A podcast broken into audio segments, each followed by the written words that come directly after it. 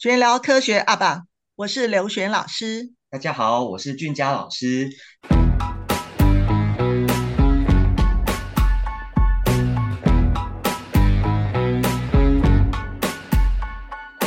那今天呢，是我们访谈崇敬还有崇敬爸爸的第二集。好，那我们先简单的前情提要和回顾一下。好，就是呢，呃，哦，对，大家如果还没有听到访谈重建第一集，其实非常的精彩。哦，爸爸也分享很多，我觉得真的很让人感动的，就是家长怎么陪伴孩子。所以还没有听到的，一定要赶快去补进度哦，好，去回回去听一下。好，那呃，我们在第一集的时候，其实我在旁边听，我有很深的感触，诶，就是因为崇敬他是呃从小就是一个资赋优异的孩子，然后其实。呃，就是大家所谓的超修，好，从小学开始，然后就开始准备国中的课程，然后后来呢，也认识了刘璇老师来到这边，然后呢，补了一些，诶，自己超修没有意识到一些坑洞，那老师把他揪出来了，然后老师就是呃一起跟爸爸、好妈妈们一起，就是陪伴着崇敬，让他呢就是超修是更加的扎实。然后现在呢，崇敬是以非常高分哈，几乎是榜首的状况，就是考上了主科十中的科学班。那当然也有很多竞赛的经验。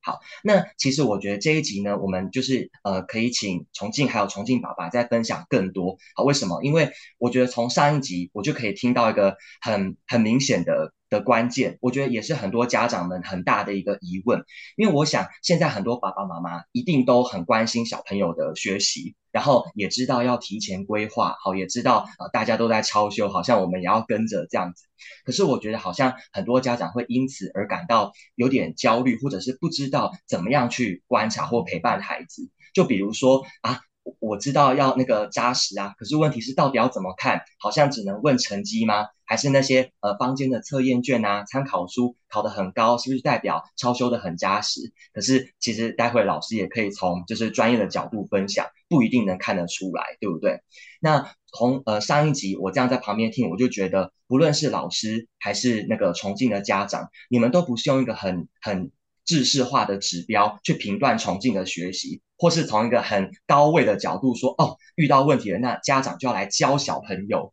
呃，应该是这样讲，就是家长担起了所有的责任，好，然后呢，就是好，我用我的方式来要求小朋友用一样的方式来学习，我觉得我完全在你们的身上我没有听到这样，我听到的是你们是用对话的方式。然后真的去跟孩子讨论沟通，其实呃家长也不一定要真的懂自然科很多，当然数理可能离了呃蛮久的时间了，也不一定这么熟悉。可是其实如果能够很具体的跟孩子们讨论，诶，今天考试发生了什么事情？你现在在学什么？我相信可以从孩子言谈他的表情，他心不心虚，他能不能讲很具体跟你分享。你其实大概就可以知道孩子到底扎不扎实，对他的学习有没有自信。好，所以这一集呢，我们呃甚至可能请崇敬爸爸再多多分享，就是你怎么样从家长的角度来做这么具体扎实的观察的。其实那个我们之前有讲过哈，就是何崇敬，因为他不是一个标准版的小孩，所以我们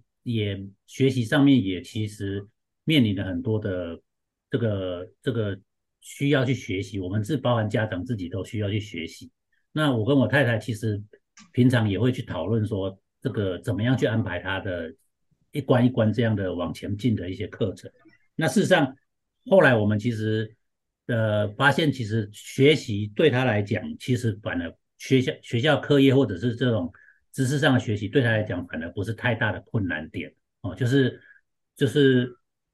按照进度这样去做，然后这个找到核心的问题去解决，那基本上都可以过得了关。那反而是这个，其实我们要更多的时间去安排他学习面对挫折的能力，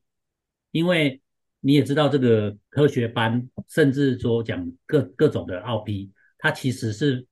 呃，我不要讲说是是什么样的竞赛了，比较像是一堆一堆第一名在。或者是一堆很强的这个学生在做竞争，那事实上你不可能永远都这个拿到很好的成绩，或者是你永远都是排在前面，那你一定会有挫败的时候。那事实上何崇敬其实在这个竞赛的部分呢、啊，因为我们从小就有安排他在外面参加一些这个数理的竞赛，那参加竞赛的目的哦，说实在的不是要拿第一名，而且他也确实在这些竞赛里面。没有真正的就是拿过，就是类似比如说这个每次都第一名这种。那事实上，我们是透过竞赛的方式让他去学习。你未来的学求成成长过程中或学习过程中，你一定会有很多挫败。那你怎么样去忍受这个挫败，而且去知道自己的问题在哪里，找到自己的问题，继续往下学习，那才是重要的。所以其实包含这一次的这个他在三年级参加的几个奥 P，呃，初赛都有过关啊、哦。那到呃化学是像化奥的话，基本上有进全国前百分之十的这个，就以他一个国中生来讲啊、哦，也能够进全国这个高中的百分之十。也算是一个不错。那事实上，他复赛就就考的没有这个初赛好。那复赛因为自己也有一些这个压力，所以就没有考得好。那这就是必须要学习的，因为透过这样的学习，他也才有可能说怎么样再往前进。因为你也知道，就是就算未来在科学班里面，也是一堆第一名在在科学班里面学习，你不可能每一样都都有不错的成绩，你就要怎么样去学习，忍受挫折。那当然就是这个就是一个很重要的学习能力。那所以我们在他的学习安排上面，除了刚才讲的一些，就是我会观察他的学习状况，其实我们也是在训练他学习忍受挫折的能力。从以前小的时候，其实只要碰到困难，他基基本上就又哭又闹又说，对，就是有发现这种现象。那陆陆续续透过这样这几年的训练呢，他现在就算碰到困难了，最多就是自己。轻轻捶一下桌子这样，没有，或者当然是捶自己啊，呃，或者是捶一下自己这样，所以一直在调整他这种学习忍受挫折或者碰到困难怎么样去解决困难的这能力。我想这个这个是一个很重要的基本的基础哦，这个大概是这样。那再回来谈这个所谓学校的学习的部分呢，事实上我也不是一开始就让他完全都放放掉这个。学校课业就直接从进进阶课程。事实上，刘老师如果记得，我们其实小六升国一就就去刘老师那边这个学习。那中间这个学习几个月之后，我们有暂停了一段时间。那一段时间就是因为他刚升国中的时候，需要去适应国中的学校生活。那我们有观察到，他其实应付学校的生活哈，不是课业上的的问题，而是应付。跟同学之间的这个关系，还有这个学生啊，是反而是他比较花比较多脑力、精神的部分。所以这个我放我们有观察他，其实放学的时候其实都蛮疲劳的，蛮累的啊，并不是因为学校学习，是因为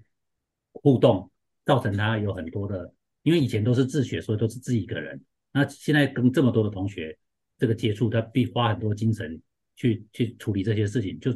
造成他这个学习上面其实有点疲劳。所以我们后来有先暂停一段时间，就是让他先把这个学校的这个生活学习能够学好之后，后来我们在国一升国二的时候又回到刘老师这边，哦，真正做所谓的这个知识的学习。那这个就是我们其实也一路在观察小孩子这个的状况，然后做适当的调整。那呃，不是把把他送到学校去，就好像不关我们的事情这样。啊，那这个就是我大概以我的经验就是。我觉得这样对小孩子就会比你必须要去观察小孩子学习的状况，不只是课业上，可能生活上或可能都要适当的做观察，来才能做比较好的安排。哦，所以我们现在知道，就说因为因为和和爸爸，啊，其其实在我觉得陪伴孩子身上，你并不是把孩子当成 KPI 指标，哦，我觉得最重要是，我觉得其实你是真正从生活上来关心他，然后观察孩子的天赋啊，还有情绪的发展。然后甚至是接住他的情绪，然后来引导他。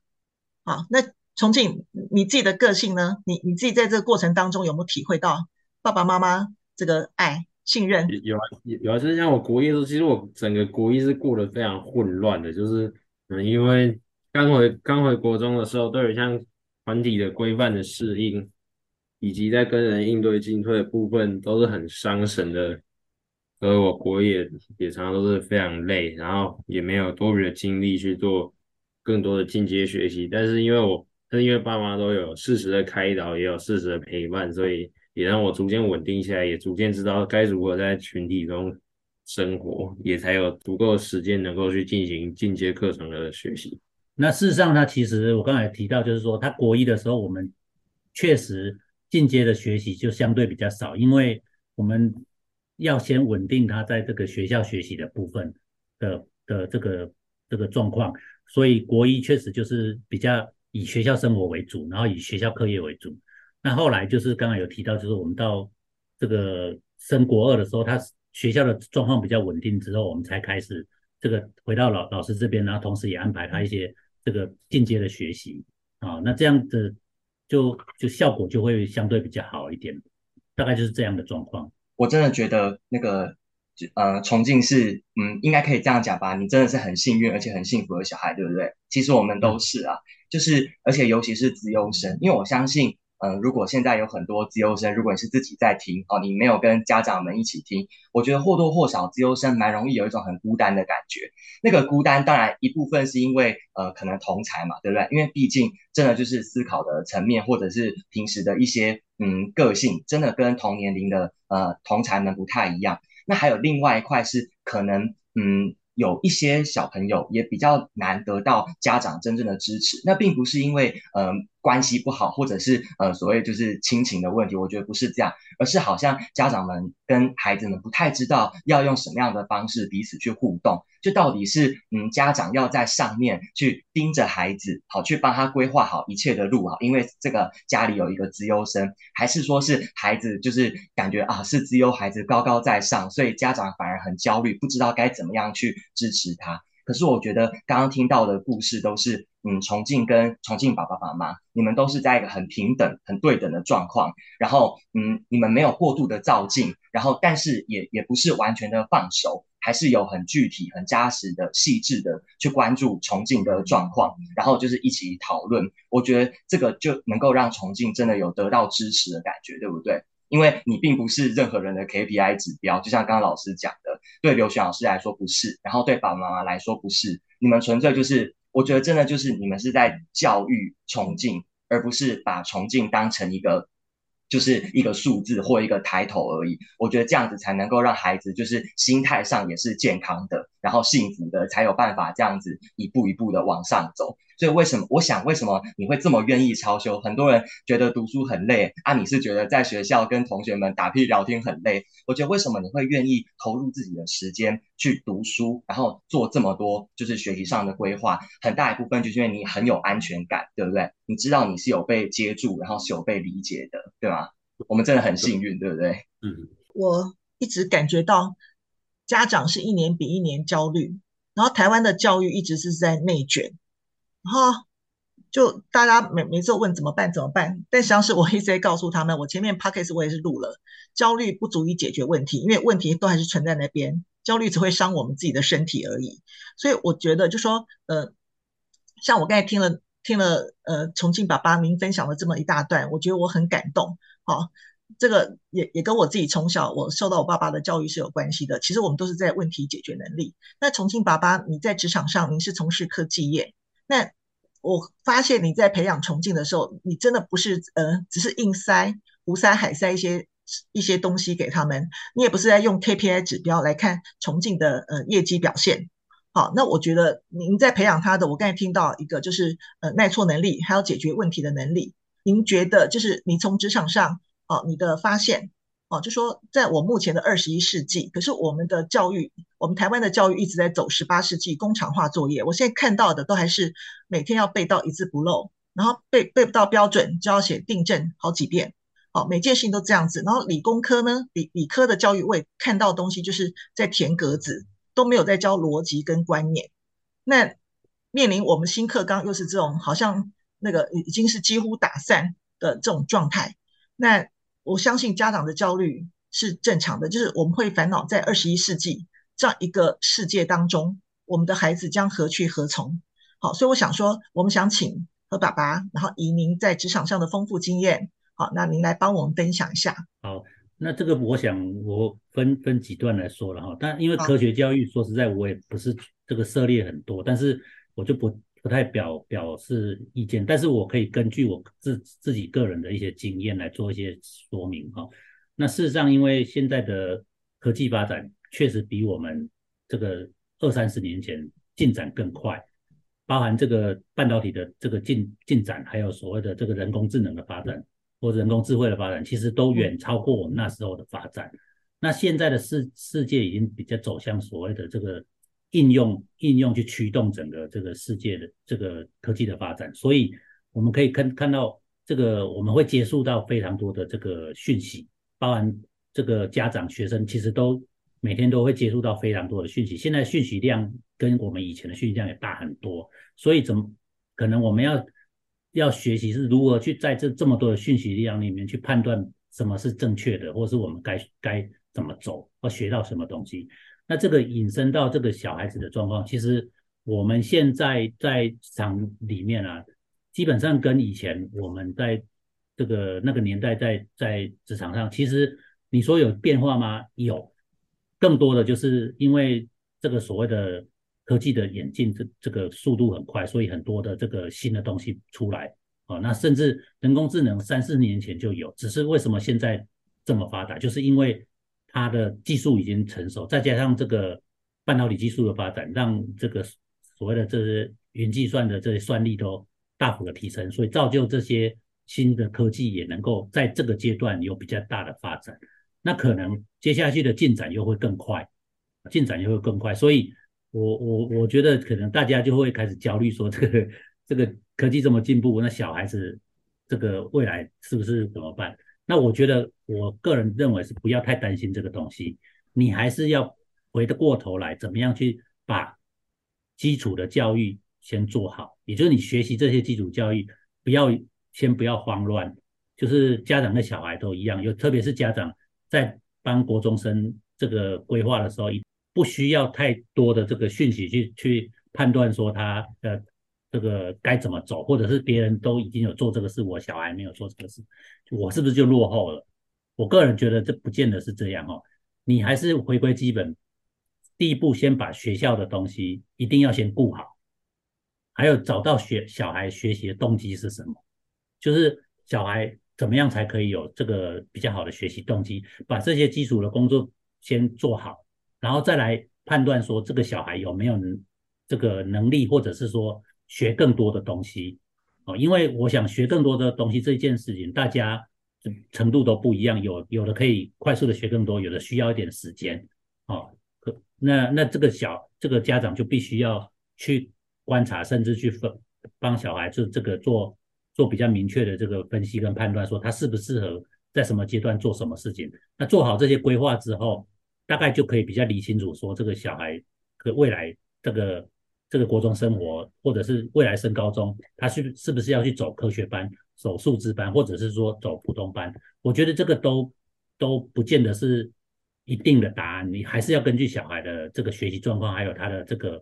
动机是什么。那事实上，我们可以很清楚，就是说，比比方说，现在讲很多的数数字班，国中数字班也是一样，有没有进数字班，其实我个人觉得不是很重要。哦，重点是你自己学习的动机是什么？没有。很多人没有进数资班一样学习，我们以前那个时代也没有数资班，也没有科学班啊，所以，所以我觉得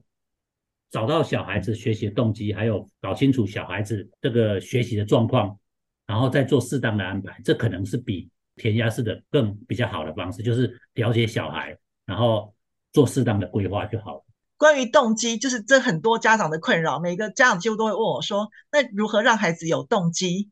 那我就要问他说：“你需要有什么样的动机？”好，那这点我们想请崇敬爸爸来跟我们讨论一下。哦，关于动机这件事情呢，其实呃，这段这个东西，我觉得我太太可能比我更了解。我这部分我可以请她来讲。哇，好惊喜的彩蛋！我们现在请崇敬妈妈来跟我们做分享。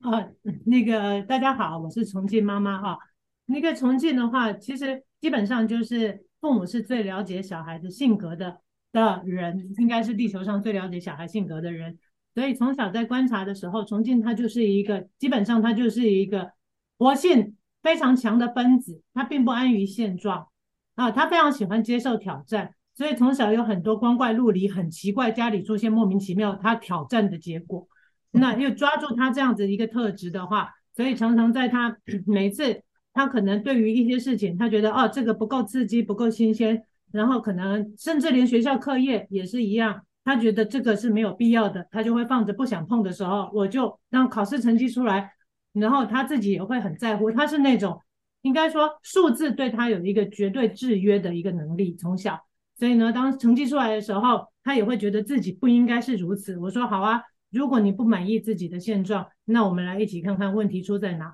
那因为他就是从小这种不安于现状啊，想要接受挑战的个性，所以他非常愿意。小时候也是，我们参加竞赛，他非常愿意去试着去看看自己的底线在哪里。那他有一种不服输、不跟自己命运低头的那种性格，所以我们就善用他这样的一个特质，然后就是在收跟放之间去看他的状况，看他自己的那个时候的的心情，然后去做调整。那这样的话，说实在的，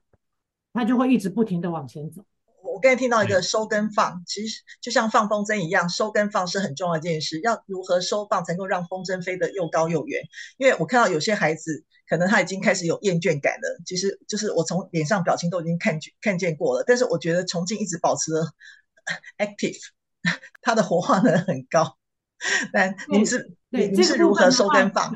啊，这样这样，一一个反应要比较容易进行，应该是要活化能比较低，这样才比较，比较低哦。好好好好，他又在岔题了哈，没有关系，因为收跟放的话，其实很明显，小孩子他的情绪，因为小孩子是比较单纯的，所以他的好恶通通都会在他的情绪，他的点点滴滴，基本上就是透过家长的观察，你可以感受得到他现在最近是不是已经觉得已经出现疲乏了。那疲乏的时候，我们就去转换。那不用说急于一时，那家长基本上也不用太焦虑，去信任小孩子。其实每一个小孩都有那种天生与生俱来追求更好的那种想法，所以真的家长不要焦虑啊，就是去等待他。有时候这只是一个小小的瓶颈，我们去等他一下，大家先缓一缓，然后换一个情境。那接下来的话，他自己都会修好自己，他们也不会放弃他们想要追求更好的那种想法，所以他们就会继续在前进。每一个人都会挫折，重庆绝对不是标准版的小孩子，嗯，他太多稀奇古怪的事情，从小到大，所以基本上父母就是信任小孩，相信他可以，那他们也会感受得到你对他的信任。休息一段时间，他就会继续前进。对，所以其实我觉得等待是一件很重要的事，是不要焦虑，父母真的放下焦虑，相信自己的孩子。他们真的就会感受得到你对他的信任，然后会一起，至少大家方向会向同一个方向一起努力。所以崇敬应该很感谢有这么一对很好的父母哦。然后，然后那个我我们先讲一下刚才那段那个重重庆你在纠正我说话的那一段，我觉得太好笑了，我不想我不太想剪掉，哎，太好笑了，可以吗？没有，因为我就觉得很可爱，就表现出你真的好可爱。随时学以致用，对刘老师教的他都有记得。对，他每次在对谈中间，只要发现那个逻辑上逻辑上错误，他马上就会纠正了。我们刚才听的时候非常感动，因为我觉得，呃，重庆你真的有一对很好的父母。好，那这他们不是说只是说塞给你一个东西，他们会按按照你的个性啊，你的本性里面来帮你安排适合你的资源。哦，同时他们他们并不是从数据里面来看你，他们呃对你的要求，他们并不是说只是呃希望说我们今天考第一名啊，哦我今天什么什么国文默书考一百分啊，或者说我今天考上科学班，或者说今天是呃奥奥林匹亚，我相信其实我们培养孩子，我们就是希望他具有能力。好，那我想说，请重庆爸爸来分享一下，就说你希望培养呃你在这过程当中，你真正希望培养的是重庆什么样的竞争力，才能够面对我们今天是急速变迁发展的整个整个环境。好，那这个部分我分两个这个段落来说明好了。其实我们会从小安排这些竞赛，参加竞赛，那其实有一个很重要的目的，就是因为竞赛的东西其实可以设把它当做是设定一个目标。我们学习可能这个除了动机之外，还有一个就是每阶段有阶段性的目标。所以透过竞赛，我可以设定一些目标，每一阶段有一些需要达成的目标。那透过达成目标，我就可以在这个过程中间提升自己的这个所谓学习的这个成效或动能。比方说，我打打个比方，就是这个这个他在国这个国二的时候有参加这个国中科学奥林匹亚竞赛，那我们当初也参加这个东西，那当然也后来有进这个选训营，虽然最后这个没有没有当选国手，不过透过选训营这个目标的设定，其实我们在检视他。学习的过程中，我发现其实他经过国中这个所谓科学竞赛这个这个目标设定，他在那一段时间做的准备哦，包含这个特别是理科的，包含这个那个生物、物理、化学、地科等等，他其实都有一定程度的提升自己的能力，因为因为他考的东西就比现在的这个国中学的东西会再更深一点，所以透过这样的方式让他自己去设定一个目标，然后努力去达成那个目标，中间自然你的实力就会提升。那在以国中这个国三的时候参加几个奥林匹亚的初赛来看的话，包含数学、呃这个物理化学，其实都是因为透过有一定的目标的设定，他去把这个目标定好之后，比如说定好我们今年希望能够通过初选，然后画奥我可以进百分全全国百分之十，哦，这样的目标去设定，他就会去拟定，我们就拟定相关的读书计划，然后呃。按照读书计划去达成这个，努力去达成这个目标。透过这个过程，自然你的这几科的能力就会同步去做提升。所以，其实我们参加竞赛，在现在的状况来看，我们其实就是把它当做是一个，我可以检验我这个阶段学习这个成效的一个很重要的一个所谓的这个阶段性的指标点。那我觉得大家也可以类似用这样的方式去设定一些这个竞赛的目标。来去达成你这个学习，